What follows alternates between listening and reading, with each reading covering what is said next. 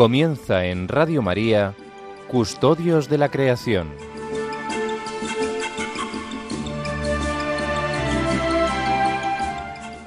Un programa dirigido por Mari Carmen Molina Cobos.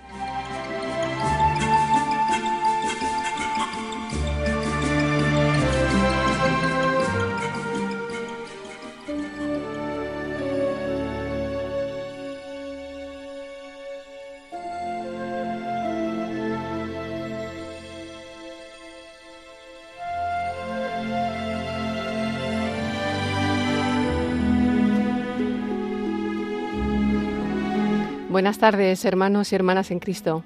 Soy Mari Carmen Molina Cobos y esto es Radio María, donde escuchan custodios de la creación. Me complace estar aquí con ustedes tomando el testigo que nos deja Lorena del Rey, que durante tanto tiempo ha dirigido este programa. Muchas gracias a ella y a todo su equipo, a todo el esfuerzo que ha hecho por ayudarnos a encontrarnos con la naturaleza y llegar a la conversión integral. Gracias por permitirnos estar en su casa, en su intimidad, en su trabajo. Si van conduciendo, tengan cuidado.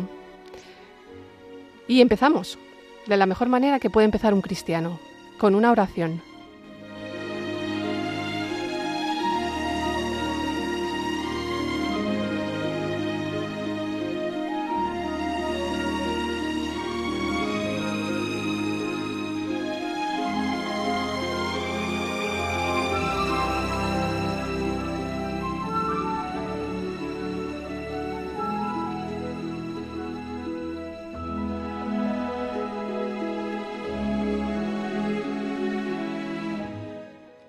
Dios omnipotente, que estás presente en todo el, universo y en las más pequeñas de tus criaturas.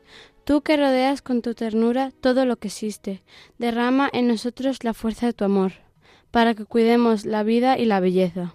Inúndanos de paz, para que vivamos como hermanos y hermanas, sin dañar a, a nadie. Dios de pobres, ayuda a rescatar a los abandonados y olvidados de esta tierra, que tanto velan a tus ojos sana nuestras vidas, para que seamos protectores del mundo y no depredadores, para que sembremos hermosura y no contaminación y destrucción. Oración del Papa en Laudato Si.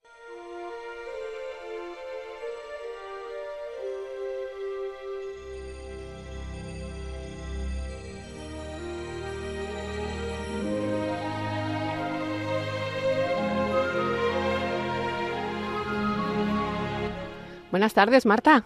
Buenas tardes. Bueno, esta va a ser una de mis colaboradoras. Marta tiene 11 años, pero ya es veterana de la radio, ¿verdad? Sí. Porque lleva ya mucho tiempo colaborando con Radio María. Eh, ¿En qué programa colaborabas, Marta? En La Hora Feliz. ¿Y con quién? Con Paloma Niño. Claro. Ella sabe mucho de radio, yo sé bastante menos, así que ella me va a estar ayudando en todo momento, ¿verdad?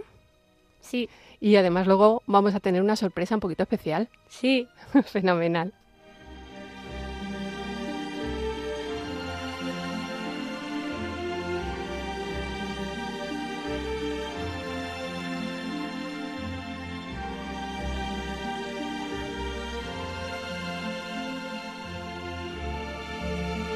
Y así de bien empezamos nuestro programa. Arrancamos el programa Custodios de la Creación en Radio María. Tendremos diferentes secciones, queremos que todos participen. Nuestra primera sección se llama Los jóvenes se apuntan y en ella hoy Eduardo Guitar nos hará un comentario sobre uno de los artículos de Laudato Si. Luego tendremos a Inmaculada Rodríguez Tornel en su sección Custodiando desde las Escrituras. Ella es biblista y nos va a enseñar mucho de ecología y Biblia. Como siempre, nos acompañará Antonio Garrido Salcedo, que nos pondrá al día de las noticias de Iglesia y Medio Ambiente y tendremos en nuestra entrevista especial a la regatista Loreto Núñez Valera.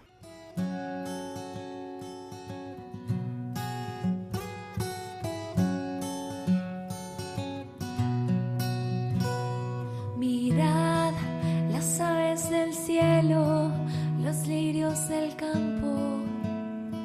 Dios de ellos cuida y más hará por nosotros que somos sus hijos con amor eterno.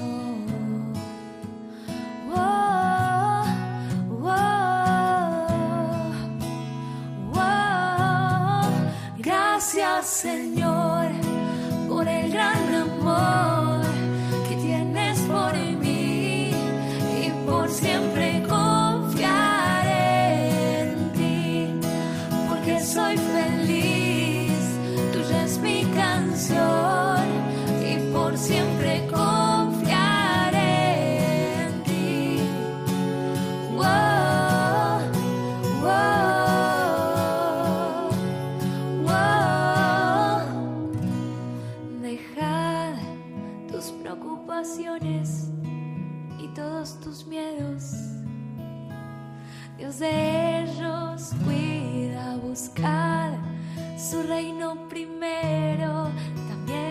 Justicia.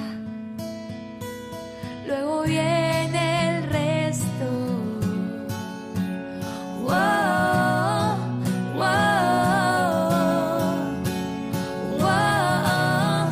Gracias, Señor. Bueno, y vamos a presentar a nuestro primer colaborador.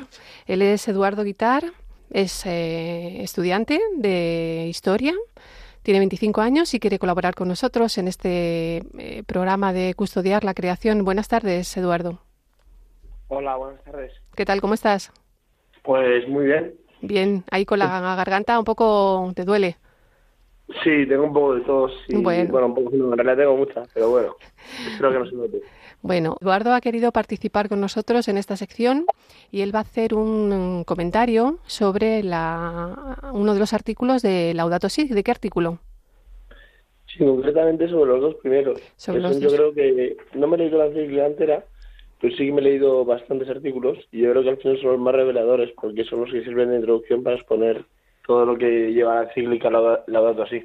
Fenomenal. Pues nada, cuando quieras, si nos quieres comentar y poner en común tu, tu idea, adelante. Sí, pues nada, el primero, eh, la, bueno, la encíclica se escribió en, en el año 2015 por el Papa Francisco, en un, clima, en un clima que ya llevamos muchísimos años de las corrientes, bueno, de distintas corrientes, tanto políticas, ideológicas o incluso que afectan a empresas, que afectan a, gobiernos regionales, na- eh, nacionales o, supranacionales, incluso organizaciones que están por encima de los países, y es sobre el tema de- del cuidado de la casa común, el cuidado de la tierra. Eh, en este caso, en el, en el primer artículo del Papa Francisco, lo primero que dice es, alabado sea mi Señor, dando énfasis a una cita de San Francisco de Asís, el cual fue un santo eh, al cual el el Papa le tuvo una especial admiración. Eh, bueno, le tiene, le tuvo le tiene una especial admiración.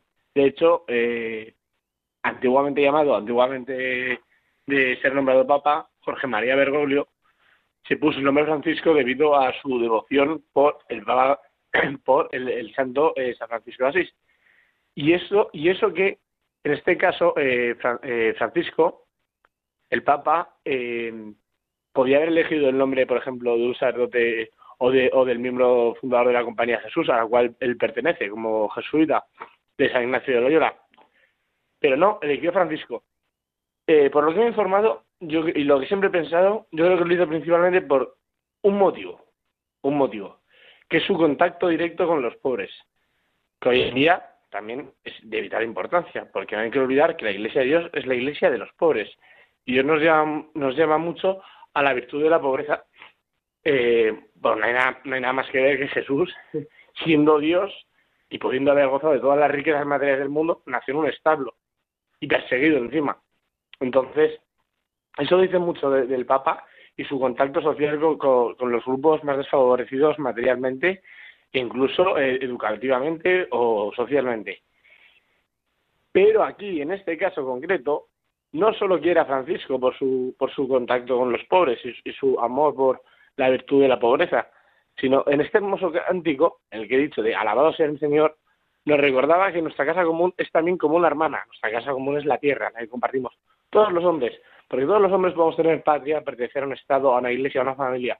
Pero hay una cosa que es indudablemente lo que nos caracteriza como católicos, ya que católico significa universal, en nuestra querida eh, Santa Madre Iglesia.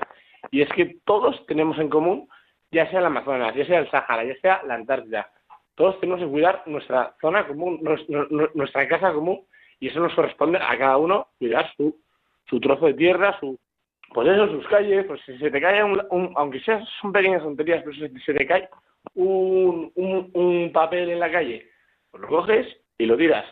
Que tampoco hace falta hacer el trabajo más duro, porque cada uno debe de, de- de ser parte de esta obra de colaboración con la Casa Común. Pero sí que tenemos que poner, hombre, eso es lo que acabo de decir, ser parte. No por ello, si no nos pagan, pues tampoco, pero tampoco tenemos que ser, el, trabajo de, de otra persona. Pero sí que esa colaboración. Entonces, nada, aquí habla el Papa sigue con la cual compartimos la existencia y como una madre bella que nos acoge entre sus brazos. Alabado sea mi Señor por la hermana, nuestra Madre Tierra, la cual nos sustenta y gobierna y produce diversos frutos con coloridas flores y hierba. Aquí el, el Papa Francisco, bueno, sí, en, en es el, primer artículo es básicamente enunciar textos de, San Francisco de Asís y, nada, y eso, y que, tenemos que, que la tierra produce muchos bienes, eh, ya sean materiales o naturales, que están hechos para que nosotros nos sirvamos de ellos. Y, y eso lo hace Dios por nuestro amor y porque nos quiere muchísimo infinito. Y, y quiere lo mejor para nosotros. Entonces nos da esto, de esto para que nos sirvamos de ello y lo cuidemos, y lo cuidemos. ¿Qué quiere decir? Un ejemplo muy básico, porque aquí voy a intentar ir a lo más básico, ya que no tengo mucho más tiempo. Pero, por ejemplo, eh, que tienes tres árboles, pues sacar los frutos. O tienes que sacar los frutos y luego sigues regando los árboles, o sigues cuidando las plantas para que sigan saliendo los frutos. No puedes dejarlo. Hablo en líneas generales, obviamente hay casos y casos. O tienes 10 árboles y los cortas para construir una carretera o para otros bienes eh, materiales y fructíferos para tu familia, tus amigos o tu municipio. Pues igual, esos 10 árboles que has cortado, pues tendrás que hacer otra cosa para replantarlos y reforestarlos en otros sitios. Todo eso más o menos es lo que se ha sacado de conclusión del primer punto. Ahora voy a ir al segundo punto. Esta, esta hermana, hablando de la tierra, clama por el daño que le provocamos a causa del uso irresponsable y del abuso por los bienes que Dios ha puesto en ella. Hemos crecido pensando que éramos sus propietarios y dominadores, autorizados a expoliarla. La violencia que hay en el corazón humano, herido por el pecado, también se manifiesta en los síntomas de enfermedad que advertimos en el suelo, el agua, en el aire y en los seres vivientes. Bueno, esto es la mitad del, segundo artículo. En este caso no ha mencionado a San Francisco. Y aquí el Papa, pues eso, eh, básicamente clama pues porque las desgracias humanas, que al final son el pecado, la corrupción, eh, el maltrato incluso pues de la tierra, que en este caso eh, de la tierra que nos rodea, se puede ver de distintas maneras. Y que nosotros hemos pensado que somos propietarios y dominadores y autorizados a expoliarla. A expoliarla de ninguna manera. Nunca hemos podido expoliarla. O sea, por mucho que nosotros pensemos eso, eso está totalmente fatal, porque es de Dios. Y luego, hombre, eh, propietarios y dominadores, si lo somos, yo pienso que no, como el Papa, pero si, es porque el Señor nos lo deja para que nosotros hagamos uso bueno de ello. Entonces, eso es lo más importante, que aunque el Señor nos lo deje, nos lo delegue, como tantas cosas bonitas y buenas que nos ha dejado el Señor, es para que hagamos buen uso de ello y no autorizar, por ejemplo, a espolearla, es decir, a, tergib a, bueno, tergiversarla, a maltratarla, eh, a apropiarnos de ella indebidamente. Eso es básicamente la mitad del segundo artículo.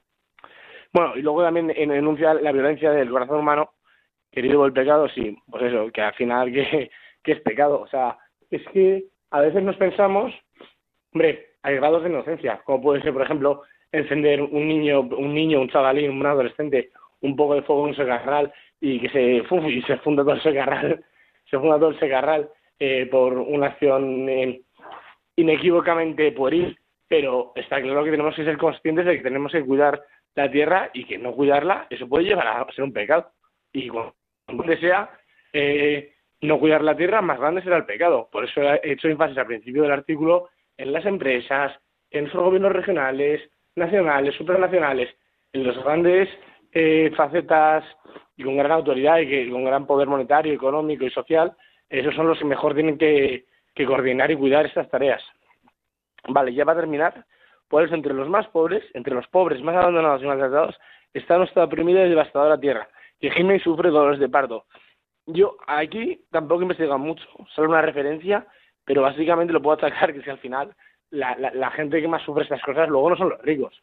No se piense usted que los que más sufren eh, el cambio climático va a ser el presidente de China, o el presidente de España, o el presidente de, yo qué sé decir, de Francia, o de, o incluso me atrevería a decir el de Brasil. No, no, no. O los ricos de Brasil, o los ricos de Estados Unidos, no. Los que más sufren esto, al final es el pueblo llano, incluso la gente más pobre, que son siempre el que se lleva lo peor, los, lo, se llevan las peores causas, general, bueno, siempre no, generalmente se llevan las peores causas de los grandes de los grandes poderes, en este caso corruptelas. Cuando los grandes poderes hacen cosas bien, ahí se llevan grandes beneficios. Y ahí es muy. Cuando los padres pueden hacer cosas mal, ahí se llevan gran, grandes desilusiones, como puede ser con el cuidado de la tierra. Eh, no tener comida, que suban los precios, es que involucra muchísimo. La tierra es todo. Es, es, todo es todo lo que nos rodea, es el aire que respiramos, es el agua que bebemos. Y creo que termina así el, eh, concretamente la, el artículo. Olvida, olvidamos que nosotros mismos somos tierra. Nuestro propio cuerpo está constituido por elementos del planeta. Su aire es el que nos da aliento y su agua nos vivifica y restaura. Y bueno, yo creo que, que es eso, que es que la tierra está en consonancia con nosotros y que nosotros tenemos que cuidarla, porque matar la tierra es matarnos a nosotros. Podría ir incluso, me debería decir, con el quinto mandamiento, por ejemplo, no matarás. O con el séptimo, ¿no? No hurtarás. Pues igual van un poco más para allá por sus mandamientos, pero bueno. Pues así es, efectivamente. Eh, Eduardo, muchas gracias por el esfuerzo, que estás ahí realmente con la garganta un poco delicada. Gracias Sí. por, por el esfuerzo que has hecho, el esfuerzo pensante, que mm, por la manera en la que nos has explicado estos, estos dos artículos. Mm, Estoy de acuerdo contigo que el resultado de lo que mm, vivimos es la violencia del corazón humano. A nivel eh, individual o a nivel eh, global, porque como bien dice el Papa, todo está interrelacionado. Gracias de verdad por tu colaboración, por abrir esta sección de los jóvenes se apuntan y, y te esperamos en próximos programas. Gracias. Pues, muchísimas gracias. Ha Mu- sido un placer por todo. Muchas bendiciones. Adiós. Adiós. Buen, buen fin de semana. Señor.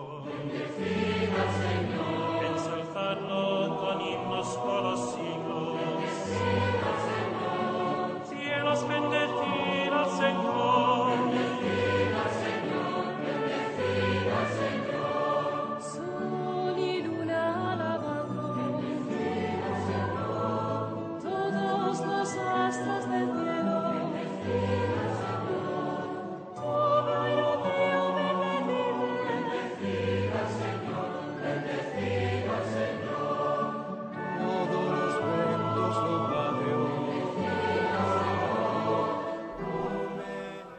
Y continuamos en Radio María, ahora con la sección Custodiando desde las Sagradas Escrituras. Maravillosa la canción elegida por, por nuestra colaboradora Inmaculada, eh, el canto de Daniel, en el que todas las criaturas bendicen al Señor. Eh, en esta sección, Inmaculada, que bueno, ella se va a presentar ahora, nos va a ir poco a poco desgranando todos los apuntes, todas las pistas eh, y todos los caminos ecológicos de ecología relacionados con la custodia y con el medio ambiente para acercarnos cada vez un poco más al Señor, para trascender hacia nuestro final, que es Dios. Buenas tardes, Inmaculada. Buenas tardes, queridos amigos de Radio María. En el programa anterior ya me presenté. Soy Inmaculada Rodríguez Torné, soy biblista, profesora de griego y hebreo bíblicos y de libros sapienciales. Dirijo la revista Tierra Santa y colaboro también en el programa Tiempo de Cuidar con las pinceladas bíblicas los martes a las 8 aquí en Radio María. Hoy comienzo con ilusión esta sección de Custodiando desde las Sagradas Escrituras para el programa Custodio de la Creación. Hoy en nuestro primer programa comenzaremos con una pequeña introducción para comprender mejor los textos bíblicos. Bien, la Biblia es, tanto para judíos como cristianos, la Sagrada Escritura. Es decir, es palabra de Dios expresada en y con palabras humanas. Hace ya mucho tiempo que se puso por escrito. Los, los textos más cercanos a nosotros tienen casi ya dos mil años. Y es por eso que necesitamos explicarla, situarla en su contexto sociológico, histórico, literario y por supuesto los creyentes necesitamos rezarla. Si no, bueno, pues corremos el peligro de malinterpretarla y hasta utilizarla para nuestros propósitos, cosa que no querríamos. Los creyentes, especialmente los laicos, necesitamos tomarnos más en serio nuestra formación. Cuidamos mucho nuestro cuerpo, nuestra alimentación y a veces olvidamos el cuidado y el crecimiento de nuestra fe. Así que por eso nuestra sección sobre ecología y Biblia, custodiando desde las Sagradas Escrituras, profundizaremos en los textos bíblicos, tanto los del Antiguo como los del Nuevo Testamento, sabiendo que para nosotros los cristianos Jesucristo es la cumbre de la revelación, incluida la bíblica, porque todo el Antiguo Testamento, todo queda asumido, reinterpretado o incluso relegado ante la revelación de Jesús. Sus palabras, sus obras, su persona son para nosotros la cumbre del mensaje de Dios. Superando todas sus anteriores palabras, Jesucristo es la palabra con mayúscula y por excelencia. Ante él se arrodilla toda la creación, como dice el himno de Filipenses 2. Abro comillas. Al nombre de Jesús toda rodilla se doble en el cielo, en la tierra y en el abismo. Y toda lengua proclame que Jesucristo es Señor para gloria de Dios Padre. Se cierran comillas. Bien, Jesús, el Hijo de Dios, tiene mucho que decirnos sobre ecología. En la cristología actual se le da mucho peso a la relación de Jesús con la tierra y especialmente con la suya, con Galilea. Los que habéis tenido la suerte de peregrinar a Tierra Santa, habréis visto el contraste que hay entre la región del norte y Judea, la zona desértica del sur. ¿Por qué? Porque Galilea, la del norte, verde, fértil, influida por la brisa del mar y del lago, y Judea, por el contrario, es seca, rocosa, con un clima extremo. La región natal de Jesús configuró su carácter amable y compasivo. Y la zona de la que es capital, Jerusalén, la del sur, significará para él la confrontación, el conflicto y la muerte. Ya veremos más adelante los textos del Nuevo Testamento que pueden iluminar nuestro acercamiento a la ecología, al cuidado de la casa común. Pero eh, comencemos desde el principio, que parece lo más lógico. Cuando abrimos la Biblia, la primera página que nos encontramos no está ahí, ni mucho menos por casualidad. Ya los escritores de la Biblia, o mejor dicho, los compiladores, los que pusieron por escrito las tradiciones orales del pueblo de Israel y les dieron su forma final, sabían bien lo que hacían. Porque los dos relatos de la creación, que son dos, se escogieron como una especie de pórtico inicial, yo pienso que al menos por dos razones. La primera, pues por lógica histórica, porque, como hablan del principio, aunque no fueron ni mucho menos los primeros en escribirse, eh, pues tenían que colocarse al principio, al comienzo de la gran historia de la fe, que, que eso es la Biblia, la historia de la alianza de amor entre el pueblo de Israel y su Dios. Y la segunda razón por la que se colocan ahí es por cuestiones teológicas. Estos relatos pondrán los pilares o principios teológicos que sustentarán todo este libro o conjunto de libros. Bien, vamos a detenernos un poco en su género literario, porque se trata de relatos míticos. Hablan de realidades atemporales con un lenguaje simbólico que puede entenderse en cualquier época, porque son siempre reveladores e inspiradores, aunque cambien las visiones científicas e históricas. ¿Por qué? Porque no son escritos ni científicos ni históricos.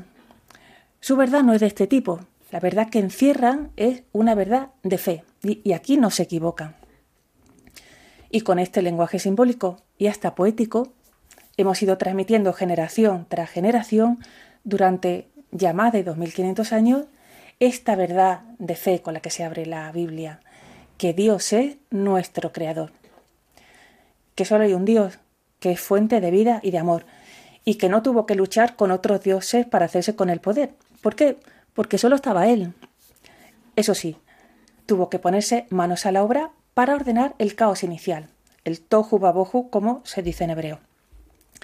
Y a nuestro Dios le gusta crear poniendo orden, que se dice con la palabra cosmos, esta palabra griega que significa universo, bello y ordenado. Detrás de estas leyes naturales universales que el ser humano empezó a estudiar ya desde muy antiguo, los creyentes vemos la evidencia de un Dios creador y ordenador. Todavía más, un Dios bueno que crea criaturas buenas.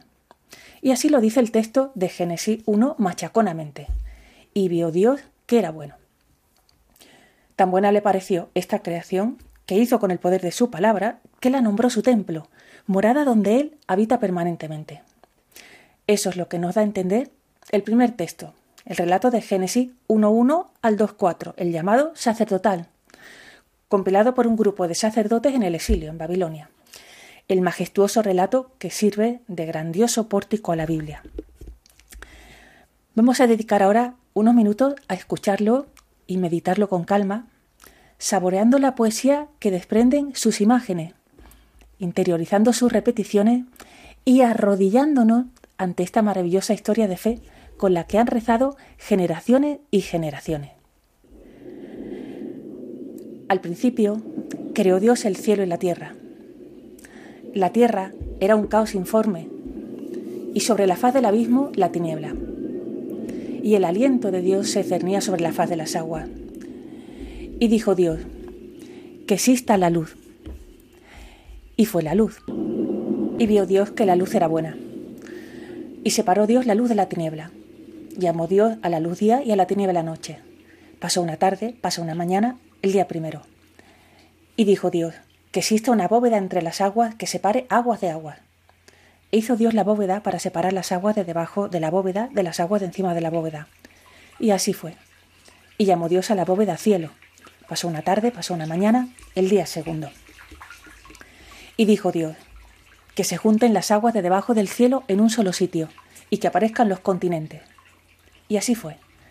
Y llamó Dios a los continentes tierra, y a la masa de las aguas la llamó mar. Y vio Dios que era bueno. Y dijo Dios, Verde la tierra hierba verde que engendre semilla, y árboles frutales que den fruto según su especie, y que lleven semilla sobre la tierra.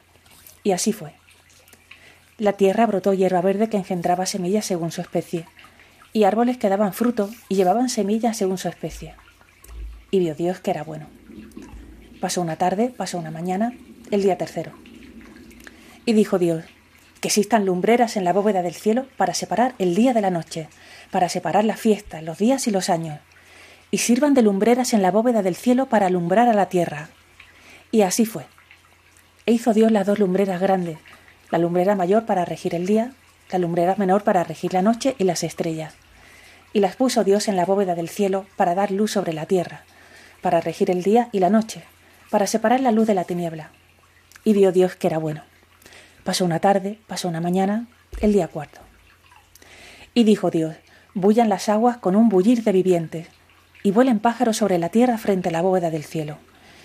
Y creó Dios los cetáceos y los vivientes que se deslizan, y que las aguas hizo bullir según sus especies, y las aves aladas según sus especies. Y vio Dios que era bueno. Y Dios los bendijo, diciendo, Creced, multiplicaos, llenad las aguas del mar, que las aves se multipliquen en la tierra. Pasó una tarde, pasó una mañana, el día quinto. Y dijo Dios, produzca la tierra viviente según sus especies, animales domésticos, reptiles y fieras según sus especies. Y así fue. E hizo Dios las fieras de la tierra según sus especies, los animales domésticos según sus especies y los reptiles del suelo según sus especies. Y vio Dios que era bueno. Y dijo Dios, hagamos al ser humano a nuestra imagen y semejanza que ellos dominen los peces del mar, las aves del cielo, los animales domésticos y todos los reptiles. Y creó Dios al ser humano a su imagen. A imagen de Dios lo creó, varón y hembra lo creó. Y los bendijo Dios y les dijo, creced, multiplicaos, llenad la tierra y sometedla, dominad los peces del mar, las aves del cielo y todos los animales que se mueven sobre la tierra. Y dijo Dios, mirad, os entrego todas las hierbas que engendran semillas sobre la tierra, y todos los árboles frutales que engendran semilla os servirán de alimento. Y a todos los animales de la tierra, a todas las aves del cielo, a todos los reptiles de la tierra, a todo ser que respira, la hierba verde le servirá de alimento. Y así fue. Y vio Dios todo lo que había hecho, y era muy bueno. Pasó una tarde, pasó una mañana, el día sexto. Y quedaron concluidos el cielo, la tierra y sus muchedumbres.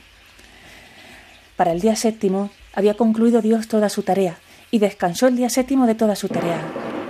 Y bendijo Dios el día séptimo y lo consagró, porque ese día descansó Dios de toda su tarea de crear. Esta es la historia de la creación del cielo y de la tierra, cuando el Señor Dios hizo tierra y cielo. Génesis 1, 1 al 2, 4. Hasta aquí el primer relato de la creación. Espero que lo hayáis disfrutado. Hemos dedicado nuestra primera sección a poner las bases de interpretación de la Biblia. Hemos hablado de que contiene las páginas más verdes y revolucionarias que han existido jamás. Hemos explicado lo que es un relato mítico y también hemos dedicado un tiempo a Jesús y su amor por la tierra. Os dejo como tarea releer y rezar este bellísimo primer relato de la creación, porque seguiremos desgranándolo en el siguiente programa. Así que hasta pronto amigos. Pues muchas gracias, Inmaculada Rodríguez Tornel, nuestra biblista de cabecera. Estoy de acuerdo contigo mm, lo importante que es eh, cuidar de nuestra fe, no solo de nuestro cuerpo con el deporte, sino también a través de la oración y de la meditación, cuidar de nuestra fe. Gracias por relacionar a Jesucristo con, su, con la tierra en general, pero especialmente con su tierra. Y sobre todo, gracias por esta tarea que nos has dejado de pensar y de rezar sobre la creación en el libro del Génesis. Eh, te esperamos en el próximo programa.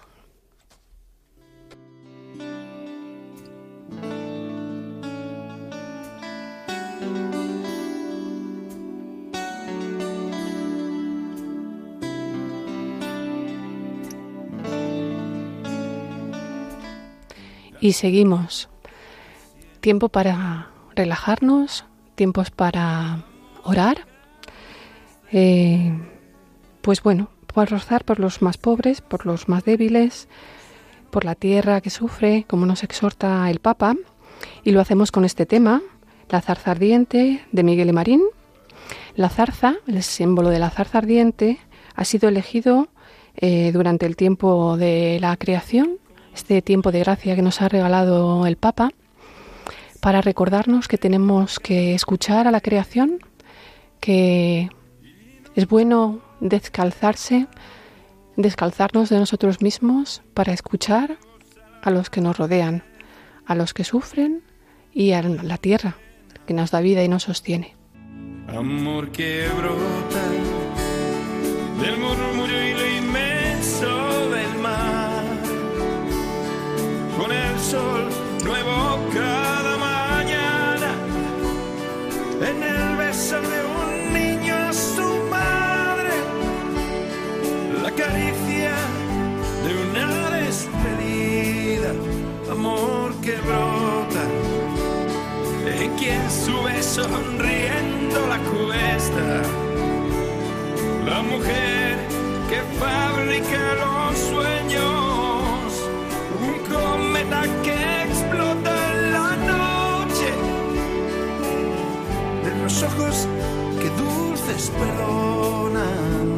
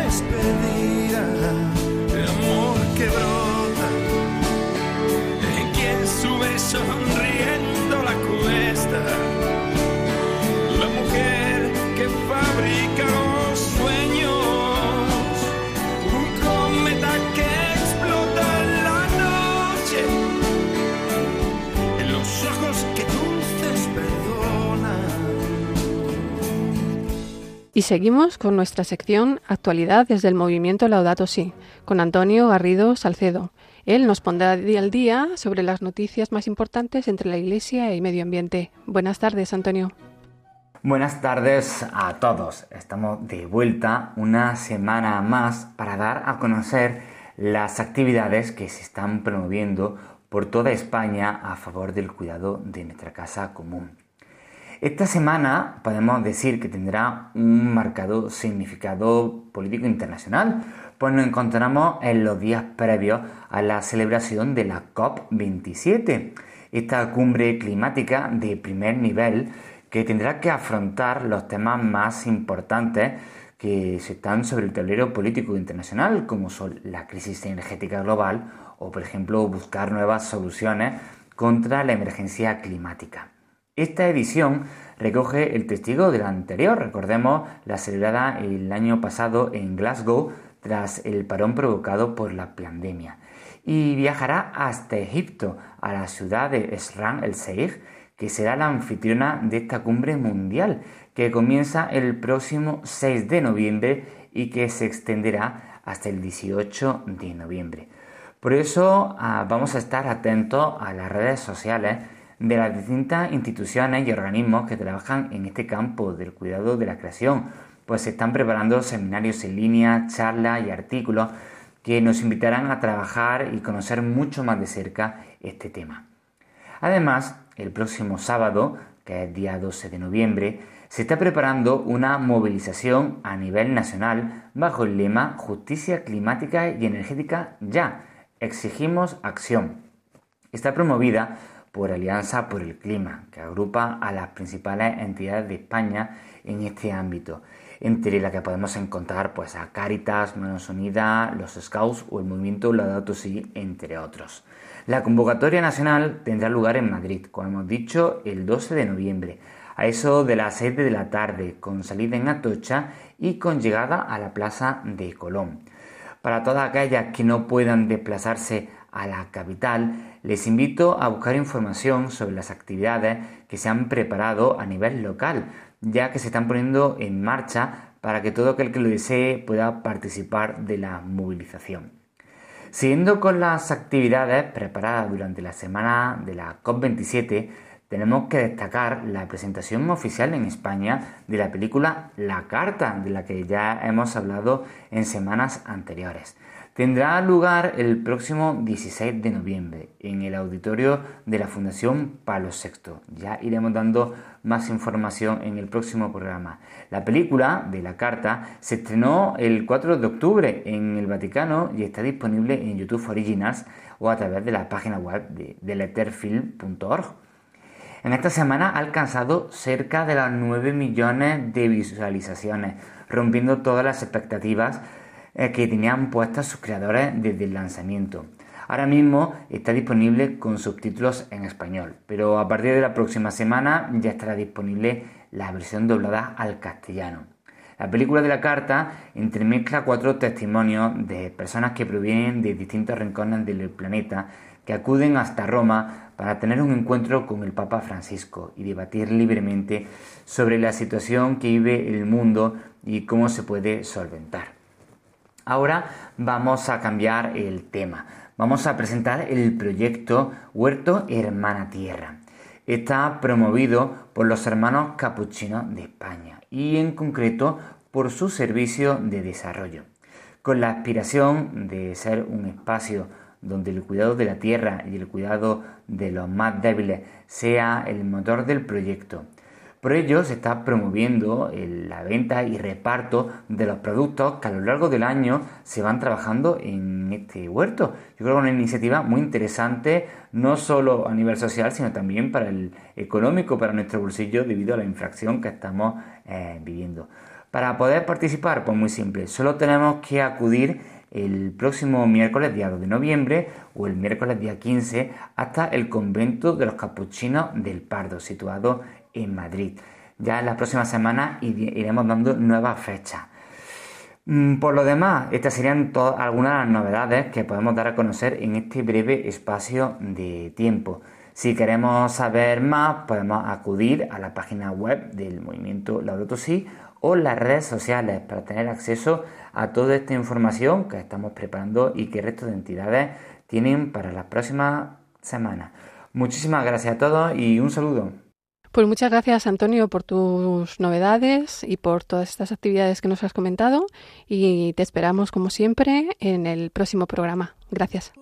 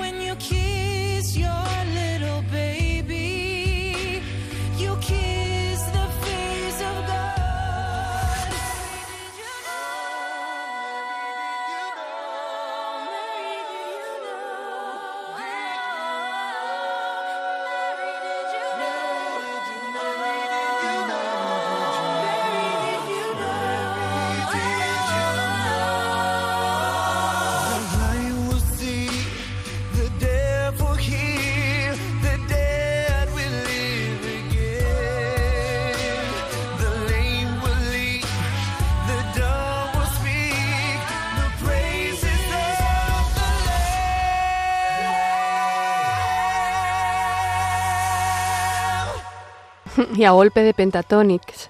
Y como no podía ser de otra manera, de la mano de la Virgen María, iniciamos nuestra sección hablando con los que custodian. Hoy con Loreto Núñez Valera. Ella es campeona de vela desde 1995 hasta 2009 en los campeonatos de Galicia. Es primera posición en Madrid en el año 2010, segunda en los campeonatos de España de 2011 y novena en los campeonatos del mundo de 2012. Además de ser una estupenda regatista, ella ha iniciado un proyecto formativo que, bueno, a mí me gustaría que compartiera con nosotros. Buenas tardes, Loreto. Buenas tardes, Mari Carmen. ¿Qué tal? Muy bien, ¿cómo estás? Muy bien, muy bien. Aquí me pillas justo con el peque, pero muy bien, muy bien. Estupendo. Eh, nos acompañan además en el estudio dos de sus estudiantes. Marcos, buenas tardes, Marcos. Hola, buenas tardes. Marcos, ¿cuántos años tienes? 14. Y eh, Elena, buenas tardes, Elena. Buenas tardes. ¿Cuántos años tienes tú? Yo tengo 17. 17 y 14 años. Y son estudiantes de Loreto en un proyecto que se llama Ubuntu. Ubuntu, eh, un nombre un poquito particular. Elena, ¿qué significa Ubuntu? Bueno, pues Ubuntu es una filosofía sudafricana y básicamente significa somos porque tú eres. Y eh, Loreto, ¿por qué este nombre? ¿Qué, qué, qué, qué, sentido tiene este proyecto? ¿Cómo lo iniciáis? ¿Cuáles son sus orígenes? Cuéntanos pues un poco. Mira, pues mira, eh, sus orígenes son venidos por un, creo que un cambio de conciencia en mí a nivel personal y, y, un poco pues a nivel general en la sociedad. Eh, como bien decía Elena, el Ubuntu es el yo soy porque tú eres, es una filosofía de vida. Y, y en este despertar de conciencia pues poder seguir despertando conciencias y sobre todo pues trabajando con niños no que es y lo hace... niños, pues, sí perdona sí dime. Y lo hacéis a través de, de un proyecto deportivo. Sí un proyecto deportivo ya que como bien decías pues bueno yo navego desde bien temprana edad, eh, compitiendo también, y, y más eh, ya entrada, eh, m- eh, ma- ya más mayor, pues me dediqué a ello, a, a formar a, a niños a- en competiciones, a tener equipos, y lo que más me gustaba en el mundo pues era estar con niños, donde más, más cómoda me sentía, y, y acercarnos pues a través del mar, a, a través de pues eh, de actividades acuáticas, eh, a, a ese Ubuntu, ¿vale? Para, para arriba y para abajo.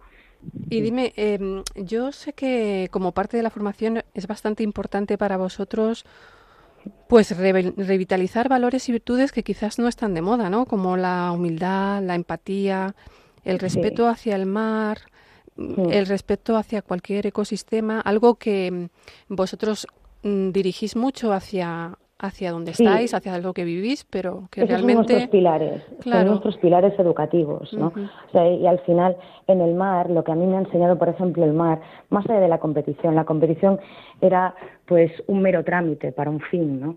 Que es lo que me enseñó todos estos valores de la empatía, porque en el mar necesitas al otro, necesitas saber cómo está la otra persona, porque en una embarcación puedes navegar tú solo, pero alrededor tuyo, si te pasa algo, siempre vas a tener que contar con alguien efectivamente. y, y entrar en el mar desde la humildad, porque es un medio hostil, es un medio totalmente desconocidísimo, desconocidísimo, y tienes que entrar con respeto y con humildad. Claro, no es nuestro espacio habitual. No, no, para nada, para nada. Vamos a darle No. voz a, a los muchachos que tenemos por aquí. Elena, cuéntanos un poquito, mm, eh, no sé, ¿qué se siente cuando se sube a uno a un barco? No sé, ¿cuál es tu, en qué barco te sientes más cómoda? Mm, ¿Cuál es tu experiencia en este sentido? Bueno, pues eh, yo lo que siento cuando estoy en un barco, me siento muy libre, que es lo que más me gusta a mí. Eh, me gusta mucho la adrenalina.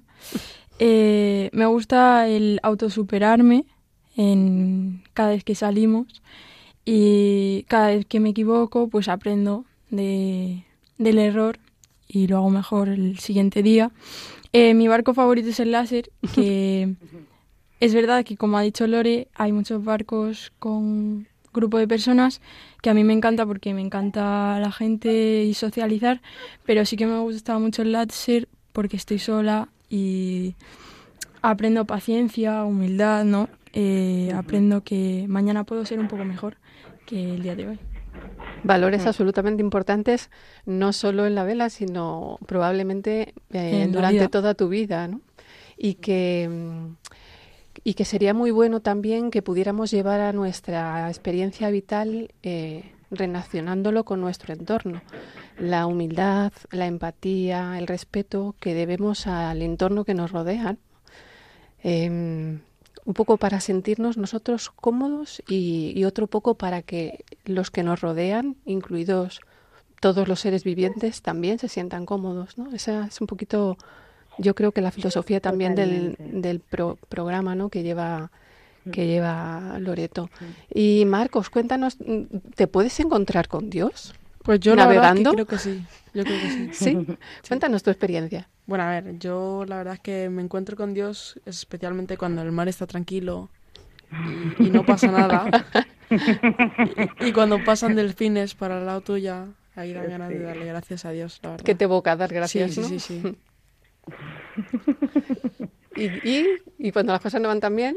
Pues lo primero que piensas es... "Ay, Cuando Dios". vuelves a tierra, cuando vuelves a tierra, me dices, ay, gracias Dios. Sí, sí, sí, sí, Sano sí, y sí. salvo. Sí. Antes Marcos nos contaba una experiencia muy bonita. Mm, Bueno, cuéntala tú, Marcos. Bueno, pues hace dos años volqué en un, en un barco y, y pues yo sentí como algo con una aleta debajo mía me ayudaba a subir al barco. Qué bonito, ¿no? Sí, sí, sí. Y, sí. que- y la aleta espero que fuera de un delfín. yo también, yo también. Pues qué bonito, ¿no? Esa colaboración mm, que puede haber y que ha habido siempre Sí, y que sí. ha mantenido el equilibrio siempre entre eh, los hombres y la creación, ¿no? Entre los hombres y la naturaleza, ¿no? Ojalá pudiéramos eh, pudiéramos mantenerla. Lore, cuéntanos tú, eh, ¿has tenido experiencia, alguna experiencia así trascendente en el mar? Algo que puedas decir, es que esto me ha, me ha ayudado a acercarme a Dios o, o ha ayudado a Dios a acercarse a mí. Yo, a ver, he tenido, me recuerdo una en especial que ahí me cambió el chip.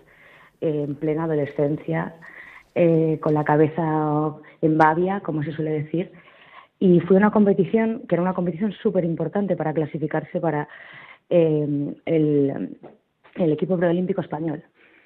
Y, y en pues iba, iba navegando, era en Palma de Mallorca, y volqué con tan mala suerte que me quedé debajo del barco y cuando tú vuelcas, debajo del barco hay una cámara de aire. Pero esa cámara de aire, en esa cámara de aire yo tenía los pies y la cabeza debajo del agua. Y me agobié mogollón porque tenía pues el cabo enrollado, la escota, el cabo que sirve para cazar, para tensar y soltar las velas, la tenía enrollada en los pies y perdí el conocimiento.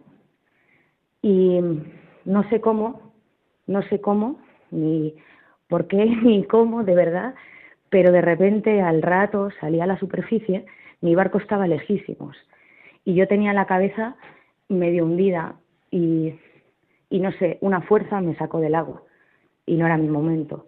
Y ahí empecé a estar muy conectada. Conectada con, cuando sales al mar, como decía Elena, es guay navegar con gente en un barco, pero cuando estás tú solo, ahí haces como lo que llaman ahora mindfulness, ¿no? Una meditación y estás tú solo y te conectas con el todo, con, el, con Dios. es una, sí. Una experiencia muy importante, ¿no? Muy vital. Sí, es, es muy vital, es muy vital. Muy vital y te hace pues poner los pies realmente en la tierra. ¿Sabes? Yo cuando estoy en el mar estoy más conectada que cuando estoy en tierra, muchísimo más. Pues em, el otro día hablando con el coordinador de la Comisión Diocesana de Ecología Integral, que es un amigo mío, eh, decía en los medios que a él le gustaría que nuestra iglesia, nuestra querida iglesia, oliera un poquito más a tierra. Y yo creo que después de hablar contigo deberíamos alargar la frase y desear que nuestra querida iglesia huela un poquito más a tierra y también a mar, ¿no? Mm, Con la ayuda de la Virgen del Carmen, que además la tenéis allí Sí, presente, presente. porque es la Sí. patrona de los marineros, la patrona del mar. mm, mm. Pues muchas gracias, Loreto, por estar esta noche aquí.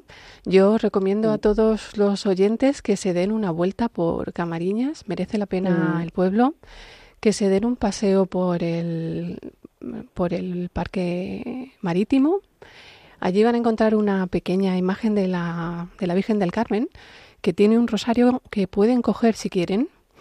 Y les recomiendo que hagan una oración, una meditación o un rosario contemplativo eh, mirando al mar y mirando a los barcos. La verdad que yo lo he hecho, es una experiencia eh, inolvidable. Y por supuesto que se pasen por el puerto y pregunten por Lore, que les va a contar muchas cosas interesantes, muchas más de las que ha contado aquí.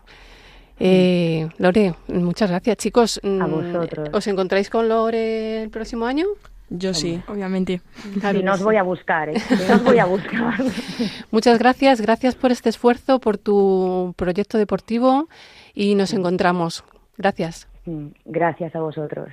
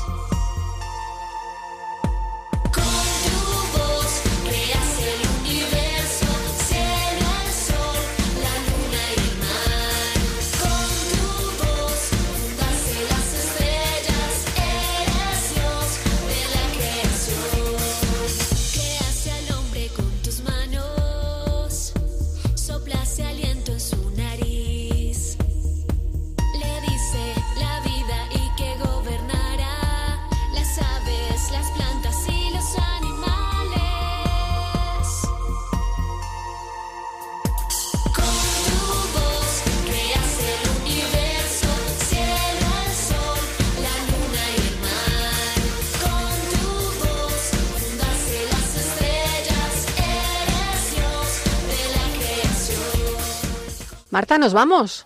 Sí. Y tenemos una sorpresita, ¿no? Claro. Cuéntanos tu chiste. Vale. Le dice un pez a otro. Oye, hueles fatal, ¿te estás pudriendo? Y le responde, no, antiguo, yo no me pudro, yo me veo delgado.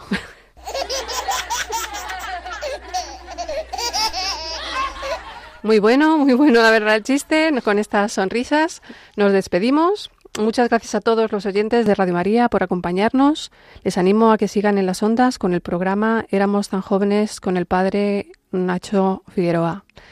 Agradecemos la colaboración de Eduardo Guitar, que ha estado con nosotros en la sección Los jóvenes se apuntan, Inmaculada Rodríguez Tornel, nuestra biblista de cabecera, Antonio Garrido Salcedo, con el movimiento Laudato Si y sus noticias, y en nuestra entrevista a Loreto Nuñoz Valera. Muchas gracias también a Elena y a Marcos, que estuvieron con nosotros en el estudio. Les animamos a que nos sigan en las redes sociales de Radio María y que escuchen el podcast Custodios de la Creación. Muchas gracias y que Dios les bendiga.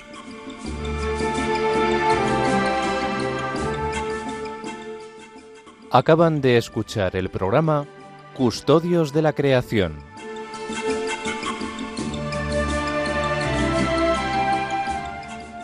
Dirigido por Mari Carmen Molina Cobos.